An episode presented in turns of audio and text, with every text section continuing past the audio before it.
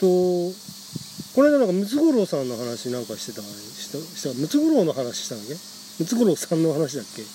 あのーこれは番組名出しても大丈夫ですあはい妄想旅ラジオで、はいはいはい。えっ、と確かムツゴロウ。はあはああれの回やってましたよね。はい。うん。あのムツゴロウといえばあの あその妄想旅さんでもはい。あの作家のねはい。あの動物のあのムツゴロウさんね、はい。畑ま畑正則でした畑正幹で、うん。あの人ねさんはい。あのそ本当マジでね麻雀めちゃくちゃ強いんだよね。はい、なんかそそういう風な人だっていうのは私も知ってるんですけど、ええ。実際にその売ってるとこを例えばビデオで見たことがあるかえっていんですよなんね。なんで見たのかなツタヤとかにうん。DVD レンタルに行って、その麻雀実況みたいなええ。コンテンツあるんですよ。あるあるある。そこにいた気がする。あるある。あのねあの頃だから小島あまあまあそれは人の名前は出てこないからいいんだけど、ええ。小島秀夫？うん。すっげえあ小島秀夫じゃん。うん、ああ小島武竹雄。雄。あのそれは麻雀プロ。はい。うんなんていうの？すなんかすっごいなんかねなんていうの強いっていうかね見ててねきつい麻雀打つねなんとなく。なんかきつあこの人きつい人だなっていう。うん厳しい感じ。まあそれはそうだよ。それ食ってたんだからね。うん。まあ今でもそのフリージャンソーっていうのがまあまあなんていうのかなあれ。違法っちゃ違法だよね。たまにとっ捕まるから。うん。あのえっと要するにさ自分でメンツ揃えないでフラッと行ってああのでそこにあのまあそういう同じようなそういう人がいればその人たちで宅作ってあ。はい。で人が欠けてりゃメンバーさんって言ってそこの雀荘のねはい。店員が入って、あのやるフリー雀荘っていう、ええまあレートがちゃんときちんと決まってるねはい。えっ、とまあなんだ2のあ2のゴットなんつうとかはないか。ピンのワンツーかな大体な。それがもうちょっとわからないんですけど、うん、あまあ、あの要するに、うんとえーピンだから。まあまあいいや。その大体まあ、えー数千円から。あ でもそれはなあるあってはいけないことですよね。えーっとねそれがねうん、えーっとねデカピン にならなければ大丈夫。そういえば、うん。あのニュースで、えうんと誰かあの法法律関係の官僚の人が賭け麻雀で、うん、あれはね政府なんですよもうほとんど。うん。あの始末書も書かないで済むぐらい、うん、でもその人一応あのなんて言うんでしょう辞任っていうか。っていうかまあそのなんていうのあれね。まあまあまあそのなんか追い落とされたい理由があったんでしょ、うん。あの人だから。そうまあそういう味噌つけて。はい、まあね。うん、まあその家計の部分はちょっと置いとくとして、はいはいはい。ムツゴロウさん？うん。あそれでね、はい。あのーほら。あ今あのほら浅田哲也さんのはい。麻雀教時代の話しましたよ。あ麻雀教時代か。はい。あ本のね。はい。でいよいよそれのネタバレ麻雀教時代をやろうかというね。あ。僕もね記憶がね、えそんなにねえ要するにねうんと大きな流れとしては、ーはい。えっと最終的にはえ。あのまあ不死身の空野と呼ばれてる 空野氏っていうのが、ーはい。えーまあギャンブルの天才ですね。はい。あの、まあ、あらゆるギャンブルに精通して裏ギャン 裏ギャンブルに。つまりあのお金が動く。あそうそうそう。それは本当に本当にそれいけないやつね。あまあででも本の中のというか小説のそう話そうそうですよそうそう、ねうん、であのー要するにねはい。まあ、えーカジノでやいいわゆるバカラとか、はい。でえーっと裏賭博場でやる三人麻雀ね。はい。西ロっつんだったかなルールねうなんか特殊ルールなんだはい。であと本引き。本引きってあの入ります。入りますって言って札をはい。あの札に親が1枚隠すんですけど、はいはうーんまあそれをがどう何なのかっていうのを当てるゲームうんねうん。うん、あまあえっ、とね昔の人気映画なんかでもたまに出たかな、再本引きってあのサイコロのやつじゃなくて、えあの要するに花札使って、えはい。あの袖の中にこうスッと隠すんだよ、うん。一枚ね親がね。はい。でそのなんていうのかな。あーまあそれを当てることもまあ競うわけですけど、はいうーん。私、ええ。その巻貝さんに、えまあ、これが一番最初に読むのに面白いよっていうふうに教えてもらって、ええ。麻雀教時代は読んだんですよ、はいはいはいはい、はいはい、でその勝負師さんええ。たちそうですね。の、まあ、魅力っていうものを書いてるっていううん。ことでいいのかなって思うんです結けど。構俺ねなんていうのかなあこんなにあの空野の話が出てこない 小説だったっけなっていう。まあ全部なんかほとんどなんででもメリケンオタマとかあさはいあのはい。あのブラックジャックがブラックジャックのプロね、あのカードを、ええ。バイシクルの。そう封を切ってないえカードを持ってきて、でそれでやるから、ええ。まあ、麻雀でいうとこの積み込みとか、うん。札に印をつく、うん。ガンっていうんですか、うん。をつけることができないのに、うん。みんな勝てないんでえすよ、ね、そう天才的ながだからガンがあるんじゃないかってみんなが疑うんだけど、うんそうそう。でも必ずじゃあバイシクルバイシクルっていうのは、はい。あのーえっとカジノで使うようなトランプのメーカーかな、はいはい。今ちょっとね違うやつになったような話も聞いたことある、あの要するに信用だからガンがつかないっていうことで、ん。ガンっていうのはあのとほらえっ、と特殊な模様で、はい。その模様のちょっとした傷で、うん。あのその札あの伏せてある状態。捨ててある状態でも中身がわかるっていう、で麻雀牌でも、はい。あの背中の竹の模様でへえ。えああなるほど。とかそっかそっか、えっ、とでそういうまあうん、ガンっていうんですそれをね、うん。ガンをつけるとかガンを、うんあまあガンっていうんですよね、でうーんまあそのさ麻雀ででギャンブルでうん、はい。まあ本当にそれで食おうって思う人ってはい。ちょっとやっぱりそのアマチュアには思いもつかないような、はい。あのなんていうのやり方をするわけですよね。え。でなんかそういう話がいっぱい出てきててはい、であのね、うん、あなんかバイシクルのトランプ、ええ。私全然そのなんでしょう。はい。と勝負師ものとかは知らなかったですけど、はい。やっぱりあのアメリカのえ文化にしっかり根付いてるみたいで、はい。スティーブン・キングの小説で、はい。えーとね、自転車にはい。トランプをこうスポークのところにたくうまくこうはめ込んで,、でそれがあの走り出すとどっかに当たってバタバタバタバタって音がするっていうのをやるっていうのを「あのイット!」っていう、まあ、小説ではいはい。やる場面があって、へそーれでなんか覚えてますね。なるほどね、うん。まあまあまあとにかくもう老舗中の老舗っていうか、はい。で信用度も高い。はい。でその新品があの風に風セロファンで風にくるまれてるわけですね、はい。でえっと要するにこれはそのイカ様ではありませんよっていうのでカジノでもうん何回に1回に1回そのシャッフルする前に私の封を切ると、うん。目の前で客の目の前で封を切りますっていうのが、まあトランプのそういうまあお金をかけるトランプの、はい。あー基本的な礼儀みたいなのかな、まあでもそうですう。ん。であのこれはあの上がらずの急判定とかね。これあのねこれちょっとね説明するの難しいんですけど そういう競技麻雀やってる時にはい。あのもうねものすごい高い手を作らなかったらはい。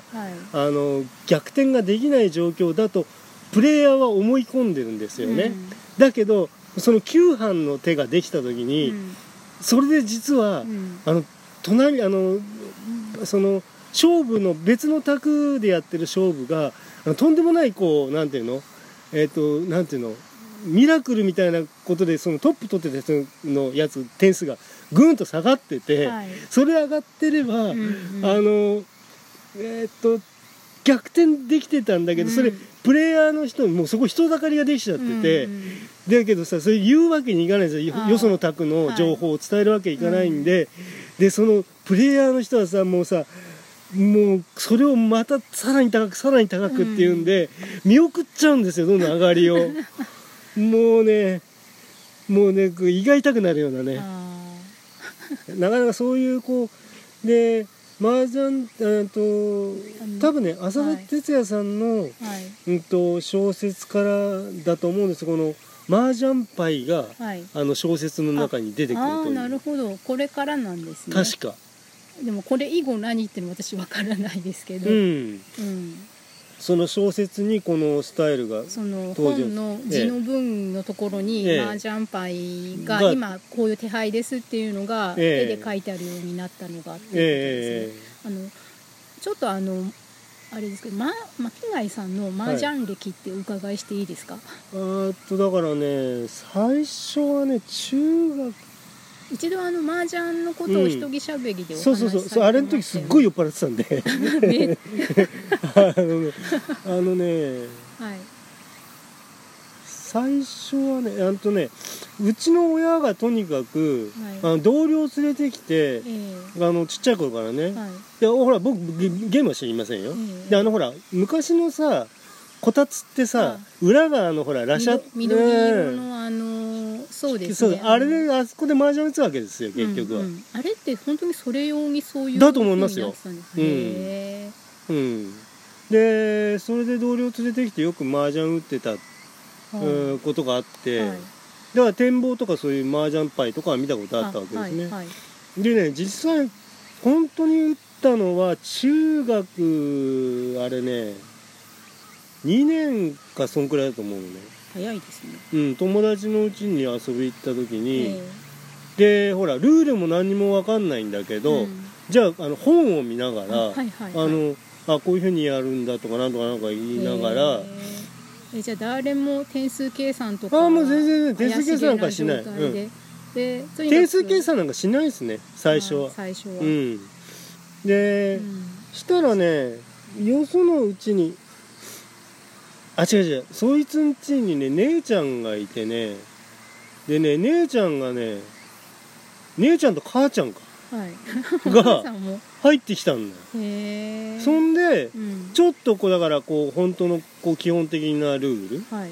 がまあチョンボとか、うん要するに要するに点数ではなく、うん。そのこうこういうふうにあのリーチをかけるテンパったらリーチをかけて、えっとギテンリーチはダメよフリテンリーチはダみメでこれはフリテンです、うんフリテンっていうのはこういうことですとか、うん。NG を教えてうもん。でうんとあと泣き方ですね。あポンとかポンチ。でポン、ンチしたら、うん。あの他にそのちゃんとした役ができてないと出上がりができませんよって、うん。ああつも上がりも出上がりもできなくなりますよっていう、うん。あのだからポンするなら全部ポンっていうのは大丈夫なんですよね、ポンとチーって何が違うえー、とポンっていうのは同じ種類の牌が2牌あって3枚目が出た時にうん。あ誰か3枚揃えるのがポン、ポン。でチーっていうのはうん。12とか23とかいう状態で、であと13、あ間待ち、えはい、えででそのだから両面でチーとか、うん。えっ、とえー、あえっとカンチャンで カンチャンじゃないあなんつうんだっけな。まあそういう間の範囲ではい。チーとか、うん。でそうすると、うん。えっと、やっぱりそれも、うん。あのちゃんとした役がつくように泣かなければ、うん。あのダメですよと、はい。えーまあその役のこととかちょっともう、えー説明は省きますけれども、はい。でそれで始めてでだんだんまあ打てるようになってで本格的にねやるようになったのは高校1年の頃かな。早いですね。早いかな。高校でだってね俺たちの卓だけじゃなくてあメンツだけじゃなくてはい。他でもやってたけどじゃねあ時代？あ時代？そうか。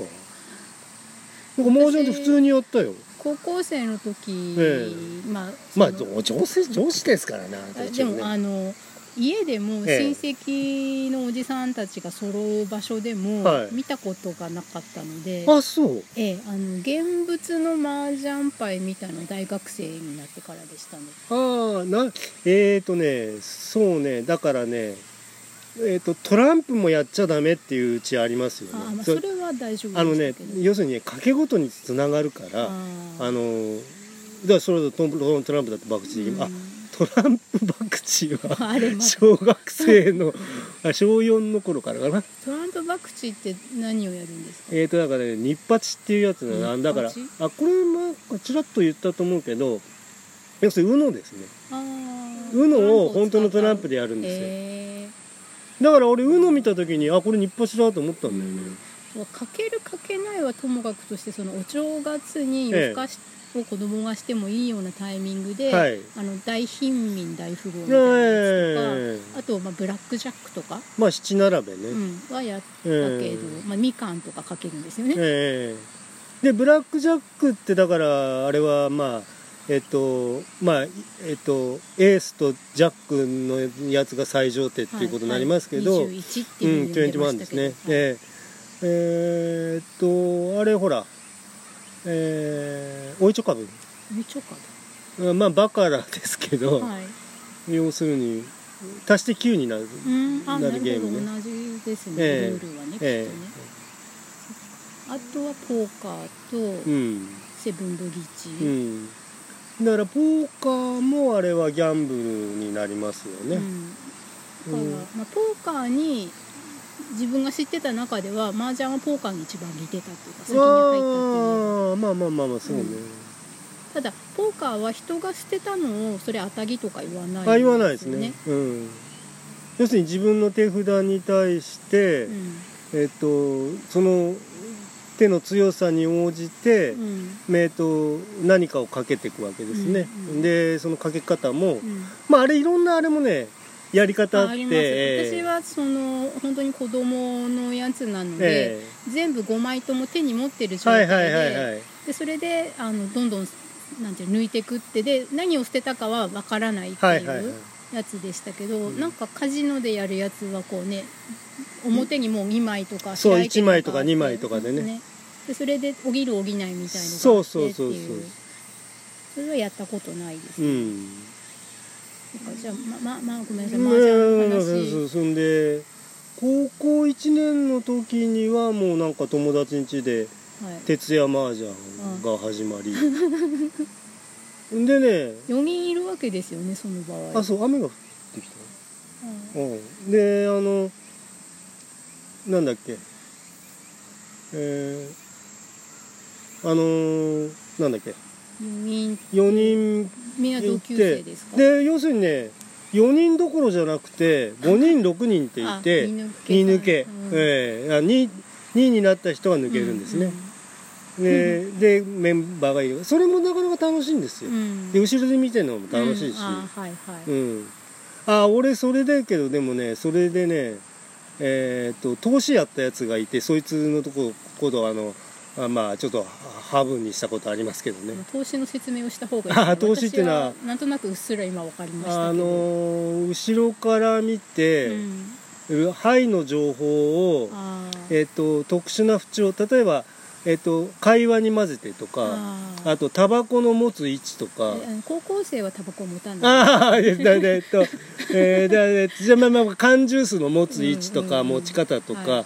加えたらとか、えーなんかいろいろそういうので通すわけですよね。野球のサインみたいな、ええだって基本的にだってさ、うん。相手の手役のその当たり牌うん。さえ打たなければ、うん。圧倒的に有利ですから、ねだからこの街椅子えっとね今日いい天気だったよねとか言って、そうだねとか言ったら椅子総待ちとか、なるほど、ええ。でも不自然ですよね、もっとだからそれをあの巧みにやるわけですね、あ行が何とか、うん。赤さたなだけでも、うん。もうそれで4つ使えますからね、うまくそれを加えていくわけですね、でそうやって まあまあ、まあ、それが高校生の頃ええ。で手打ちですねその時は、はい。手積み手打ち、はいはい。でとそのうちね2年生ぐらいからねあそれは卒業してからね。雀荘行き始めたのは。はい。で雀荘で打つようになって雀荘でも4人要するに4人打ちね。4人揃えてそれははいお店のそのフリーの人を入れたりせずにじゃなくてうん。自分たちがやるメンバーでえそうですそうです。ええ。はい、それはその北下北沢のお店のマスター雇われマスター時代あその頃ね。うん。でだからねお正月っていうと、うん。あ年末だとうん。えっと年末毎回その同じ人と、はい。あの忘年会をやってたんですけど、はいえっとそのメンツで、はい。正月ははい。ジャンス、あいやえっとねあ違う違う違う。最初ね大晦日にね、はい。必ずうん。じゃある雀荘に行ってえい徹夜麻雀して、ええ。えっとあすえっと、次の日、えはい。えっと、24時間営業の、はい。えっと、お店で新年会っていうのをずーっとやってたんだ でだからで高校の頃はねまあかけるっつったって、うん。本当にまあ負けても2000円とか、うんうんはいうん。い。けないって言ったらいけないんだけど、で未成年だから余計いけないっちゃいけないんであすけど、だからただあのね小遣い程度はねかけていいことになってんですよ。あの、うん。賭博のなんか法律って、はい。えだから要するにえっ、と要するに、えーまあボーリングだろうがなんだろうかけられますけど、うんうんうん。であとえっ、と ちょっとこれはまあゴル、フとかもそうだし。えーであと野球のやつとかでもなんかどんどんいグレーなところに踏み込む、えーっとだからでもほらえっとうーんまあ要するに1人100円ずつぐらい出し合って、うん。でトップ取った人がまあ1000円とか2000円とかともらうっていうのは、あの許されてるんですよね、うん。あのこの麻雀教時代はい。のお話の小説の中にも、はい。あのこうでしたっけ、あこうね。うんうんうん。にちょっと似てるなっていうのがはいかかってはい。はいはいてあの20万円ずつ出して、ええ。あそうそうそうそう。それで誰落とすんですよね。うん。無人無人って言いますねあ今ね。無人そうですか。無人港。無人港。で無人港の港を取って港っていうのかな。ああなるほど、ええ。無人は今でもいやあの商店街商店主とかの人たちやりますよ、うん、その銀行とかからやっぱり融資がもらえなかそうったりするので。そうそうそうそう。ショートしちゃうかと聞けない危険なんで。こうそうですね。鉱山関係の人がええ昭和の初期にとか、えあとは看護婦さんたちがとかっていうのも聞いたことうんまあまああらゆるとこでやりますよ、うん。それもだって違法じゃないもん、うん、だから順番にええ。今回自分が親でとかって、ええで でもこの麻雀教時代で出てくる、うん。あのうんとギャンブル界のはい。無人の怖っ保証する人が出てくるんですよね、はいなんかかっこいい紳士が。ワンワンさんでしたっけ？あれは大人物あーでした、ね、すっげえかっこいいんだよそれが、うんうんあのさだからあんな寒いあんな寒い無人受けて受けてんのかってそうなんか受けますよ。寒いって言葉に違うイメージがつきましたよね。あと溶けるに。あ溶ける溶ける、うん。えーあと溶け服は100万だった。100万あそうそうそう 100万でしたね。うん。うん。えーだからその100万のうん。詰まったあの押し入れに詰めてあるんですよ空野のうちにね空野さんち2億5千万もあったんだってびっくりしましたよ。ずくでそれはみんなそのギャンブルではい。積み重ねはてい。厳しいね、そう。なんかだからそれ確定した資産として意識してないっていうのがそうそうそう。不思議な精神状態っていううかーんとだからとだからこれ多分その小説の中に出てきたと思うんですけど、はいはいえっとまあ、勝つやついるんですよ、まあ、ええギャンブルって、はい。その代わり性格破綻すると、うん人格が破破綻したやつだよっていう、はい。どっかぶっ壊れてるんですよね、うん。うーんまあそうやってまあまあまあこれは小説の中の話で多少のモデルはあるとは思うんですけど、はい。ね、誰なんですかね？あー空野はね、うん。まあ空野は想像上の人物かもしれない、うん。モデルなしで、うん。完全まあ、いに、ろんな人のキャラクターを混ぜてね、ええ作ってるのかなっていうくらいにでもリアリティがありますね。であの空野が最終的に、はい。えっと、カンプロ、はい。カンプロっていう、競輪うのういやいや競馬。あ競馬でしたっけ？競馬競輪じゃなかった？競馬。競馬でしたっけ、えっとけあ競輪だったかな？なんか私競輪のイメージがありましたけど。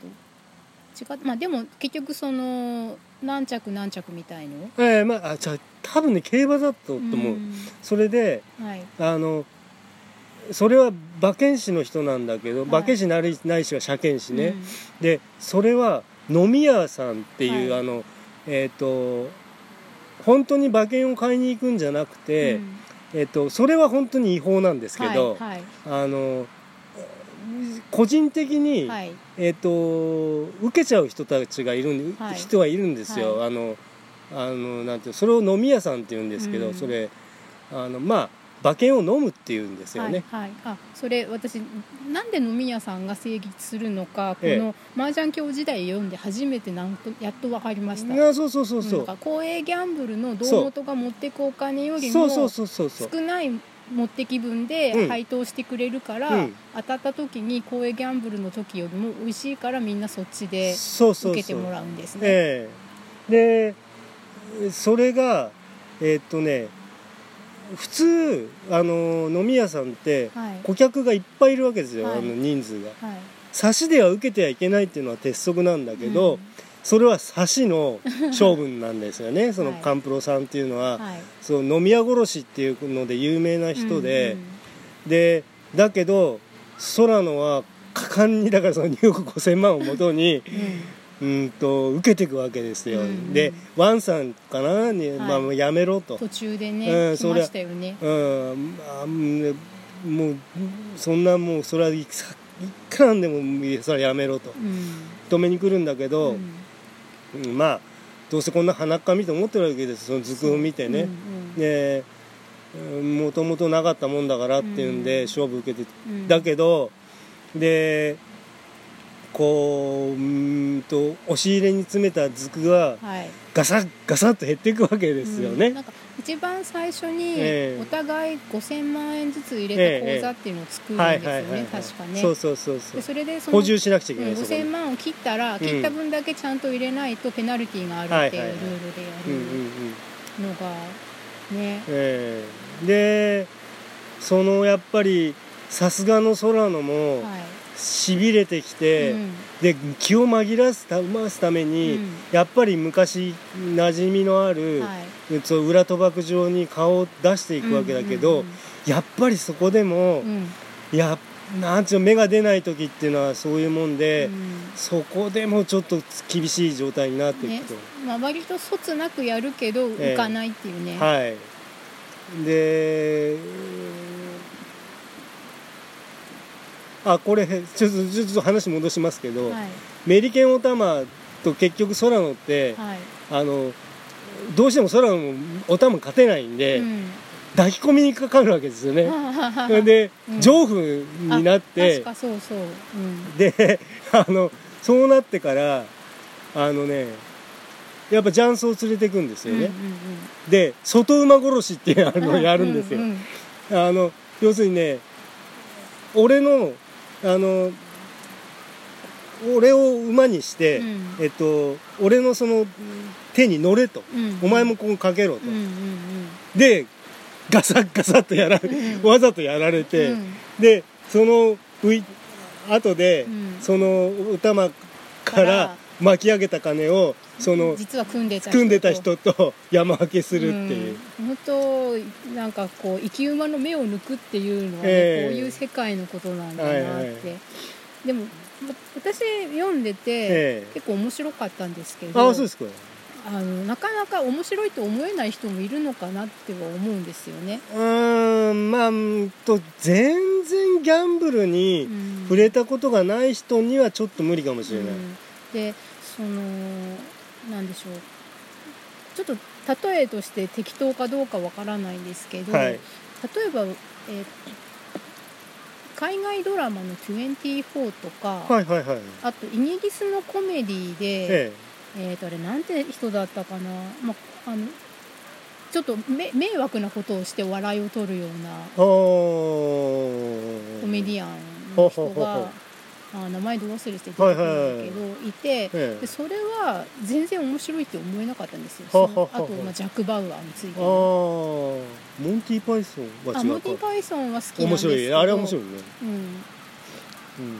まあまあそうか、うん、そうそうまあまあまあそういうことよね。そう、ダメな人はダメかもしれない、うん、でやっぱり面白いって思えたのは、うん。話がまあ最初の方に戻りますけどムツゴロウさんの、えがもうもう出てくる。ちらっと出てくるし、ええあとムツゴロウさんのその初期のええ。エッセイを全部読んほとんど全部読んでるんですはよ。でそれであのテレビに出てきてる動物好きのあのね全然違うんだよね。全然違うんですよ。エ。キセントリックもいいとこっていうかさ。ブライっていうんですか？あの破そう型そうそうそうそう。もうさはっきり言って何回死んだか分かんないみたいな人だよねあの人ね、うん、でいつ失踪してもおかしくないし、本当にそうですね。ムツゴロウさんの本当に初期のムええツゴロウの青春期とか、なんとか期っていうふうにじゃあ俺もね何個か多分読んでると思う、ん文春文庫だったと思うんですけど、じゃあ俺文春に連載してたの読んでたのかな。あじゃあそうかもしれないですね、うん私その文庫になったのを、うん。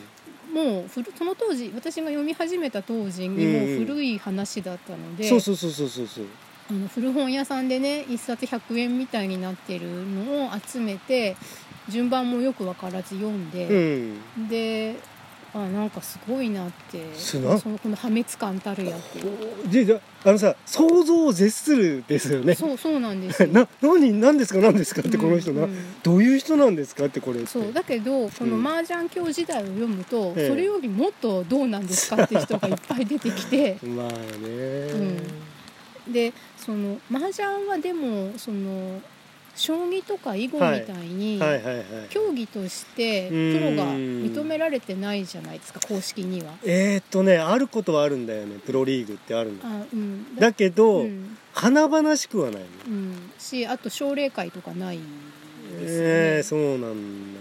あと内弟子弟子取でるとか。そうだよね。あだからその世間的な地位はないですね、そうそう社会的な。だから今だったらあの藤井さんっていう高校生で、はいはいはいはい。華々しいですけどうん、あんなね、風に麻雀もねなったらいいのにってね ちょっと思います。でもなったらきっとこういう麻雀教時代みたいな小説と違うんだと思うんですけうどね、ん。まああのねジャン機械桜井翔一さんがやってるジャン機械なんかはね割とはい。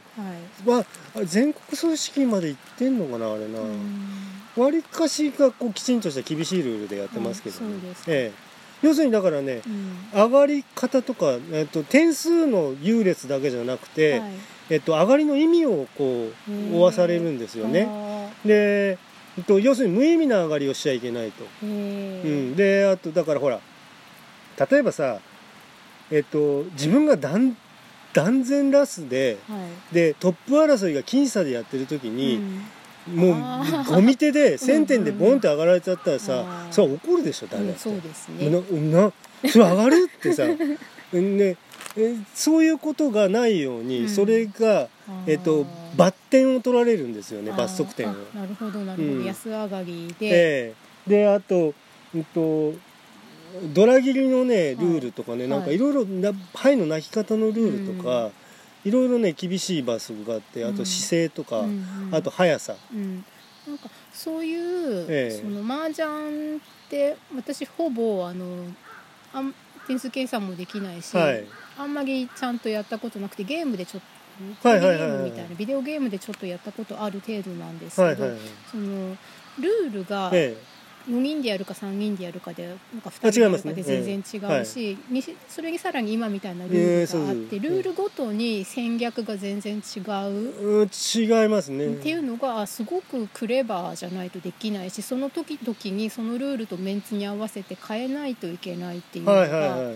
を即即求められるっていうのが。よくね、まあ、あの浅田さんの小説なんかにも出てくるんですけど、関西でいうとねブーマージャンっていうのがあって、うんもう全然ね全然考え方が違うんだよ。なんかねマルエイっていうねサンコロトップを狙うんですけどもう全然わかんないですよ全ね然わかんない。で3人沈みの、えー、と1人だけ浮きっていうトップを狙うような。それをサンコロトップ。ええ。うんそれをマルエイって言うんだけど、うそれを競ってくるルールとかね、うん。なんかもう全然違うんだよね、三人麻雀はこの麻雀教時代にも出てきてましたね。出てきますね。はい。うん、一色抜いて、うんまあ俺もだから3万もやったことあるけど、はい。でペイを抜くとペイがドラになるのかな？ペーってきた？はい。来たなんかでねやっぱサンマってねだからうんとね役満が異常に出やすくなるんですよ。うーん。あのまあで異常に出やすくなるってほどでもないけどでもうん。4人で打つよりはか、うん。出やすくなるんですよね、うん。だから特殊な。うんあだからね3までやるとねやっぱちょっと金額が。あこらこら。ちょちょちょアマチュアでやってもうん。ちょっと、ちょっと厳しくなってくるという、うん。その本当にそういうなんて言うんでしょう。ペナルティーがない状態はい。でや、麻雀の楽しさっていうのもあるじゃないですか。あるあるあるどんだけ負けても一応大丈夫だから、ええ。思い切って大きな手をみんなで狙はいっていくはいはいはいってはいはいいうすごいやつ。そう。あのだからえっとゲーム上のそのえっと対戦麻雀対戦というかあのー今ほらオンラインで麻雀もできるんで、はいはそれのサンマとかだと、ん。もう特殊役しら縛りで、うん。えっとえっと珍老頭役満っていうのかな。もうその珍老頭か役満しかあとあ本老頭も役満とかね、うん。なんかいろんな特殊ルールで、うん。もうで要するに高い手じゃなかったら上がっちゃダメよっていうのでやる人もいます、うん。だってすぐ上がれちゃうからサンマってさ、うん。やる気になったら、うん。だから俺もねハマってた時ねあれねなんだっけな。あーなんとかってハンゲームか、はい。ハンゲームっていうサイトの、はい。えっとサンマとかね、うん。よくやってたけど、で自分で配布残せるようになってるんで、で後で配布見てる。うん、うん。でなんか俺俺気違いみたいですよあなちょっと今ちょっとあこういけない言葉で言う P です P です入らないですけど。あのものすごい強かった時期があるんでー。で俺それよくねええ。っと配布うーんと部屋入って配布再生とかしてると、そういうところにもあの人来れる入れるようになってるんで「えなんすかこれ?」とか言って、うんなんかすごい強いなんか強いのだけ集めてんですか?」とか言って「いやいや違う違う普通に打ってるやつですけど」とか。池貝さんあのツイッターのアカウント名が海底ですもんね。あそうそうそう背底巻き貝なんだよえね、え あ俺ジャンキですよね。いや俺ねここね背底巻き貝っていうのを思いついた時に、はい。俺天才だなって思っちゃったけど。でさ海底ってねはい。あの海の底って書くんですよ、はいはいでそうなんで海底じゃないのかなと思ったら麻雀読みなのねそうそうそうそう。でさえーっと海底ってなんかすごくドラマもあるし、はい。あの麻雀のね。はい。で海底まで諦めないよっていう、うんそのうん。意地みたいのもあるし、はい。でその海の底にいる巻き貝ってなんかすごい孤独感っていうかさ それもあるし、はい。もう天才しちゃうかと思ったんだよね俺ね か勝負師さんのお話ってやっぱりいいですよね、そのあまあちょっとヒリッとね。うん。うん。ヒリヒリする感じね。そうだし。そうそうそう。ああだからさえっとサトシの青春とあかはいはい、あと将棋の子っていうね、うん、あの瀬川さんだったかな、うん。があの大会していくね、はい。あの年齢制限でうん。あれねね年齢あ25だったか4だったかあに奨励会。あの余談に上がれなかったら大会しなくちゃいけないんですよね、私あのまだ終わってない「はい。3月のライオン」っていう将棋の漫画があるんですけどそれがまあおすすめです。ああそうなんだ、はい。それは連載漫連載中でえー、と今1 5 6巻、まあ、結構出てるんですよ、でまあ結構あれですよね。光の語とかさ語だとねああ流行ったもんありますよね。はいはい。そういう囲碁将棋、うんうん。まあ語は俺全然わかんないからなさすがにもう。私も全然わかんない。五目並べはわかるけあどで将棋も回り将棋しかできないです。あそう。あ将棋知らないんだ。なんか親が将棋盤家にあったんですけどははは回り将棋しかしなかったですね。あ俺将棋もね、はい。多分小学校3年ぐらいで打ってたよ。うん。あの本将棋ね。はい。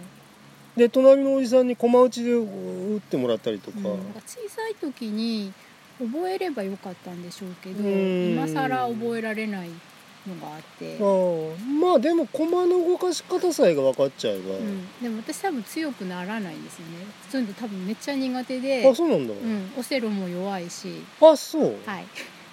あ女性って意外となんかオセロ強い人多いイメージあるけどうん。ね神経衰弱とかも弱いし七並べも弱いし。私多分自分ギャンブルやらない方がいい人間ですね。唯一なんかビギナーズラックでパチンコで結構で出したことがあるっていう程度で七並べなん七並べもさ 俺も戦略絞っちゃってるからああなんででももうその戦略があの合わなければもうーうん。だってそれが最上の戦略だから、うん。それで勝てなかったらしょうがないっていうセオリーで俺やってるから、うん。七並べなんかはね、はあ、まあそれで何の話だったんでしょってあ話まあ勝負師さんが書いてある、あそうあこれでもぜひねおすすめなんでえ「麻雀教時代」っていうね浅田哲也さんが書いてる小説で、ー角川文庫で私読みました。はいはい。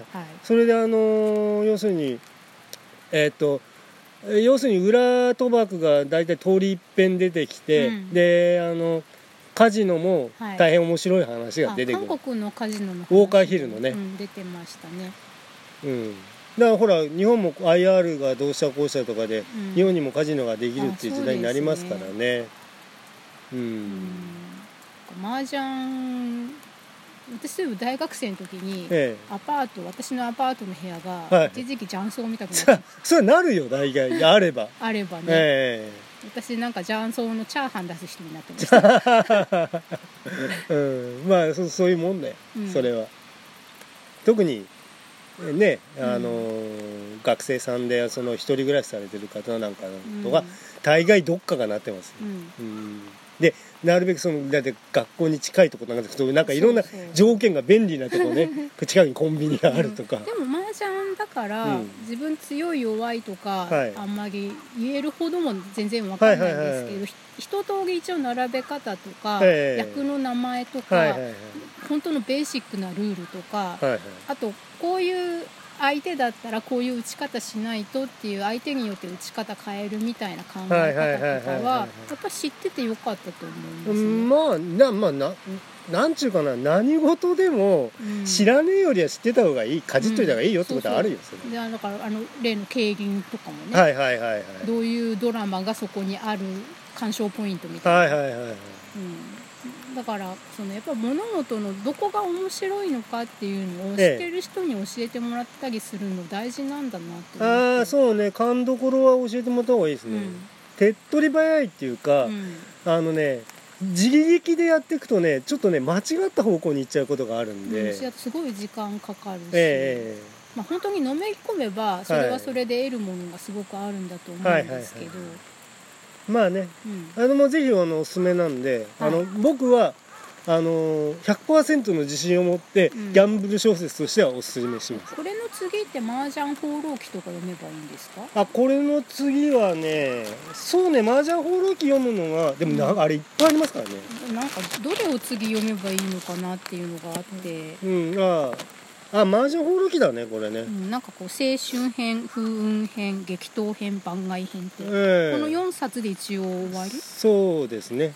えーじゃあ。でそれのほら、うん。えっ、となんていうのあこういうのなんていうんだっけ？エピソードえっ、と映画なんかでもはい。本編の外側にあるみたいなのあスピンオフあスピンオフみたいのではい、はい。土佐犬博打地獄土佐犬っていうのが出てくるんですよね、はい。麻雀放浪記に。空のはもう出てこない。そういうのは出てこない。ああなるほど。であ歌まも出てこない。出てこない。うーん。でねこのあとね「ヤバイチヤバ町ジャンキ伝」っていうのがねなかなか面白いんですよ。もう、タイトルがすごいですよ、ね。うん、オレンプさんっていうね。あオレンプさんってなんかどっかで聞いたことあるんだあけど。のえっ、と特殊浴場の オーナーがやってるうん。とこにであのみんなにバッあの麻雀打たせるんですけどあなかなかそういうもんです。ーはい。ということで今日、はい。あのこれでね、はい。今回はこれで、はい。あのお疲れ様でした。お疲れ様でした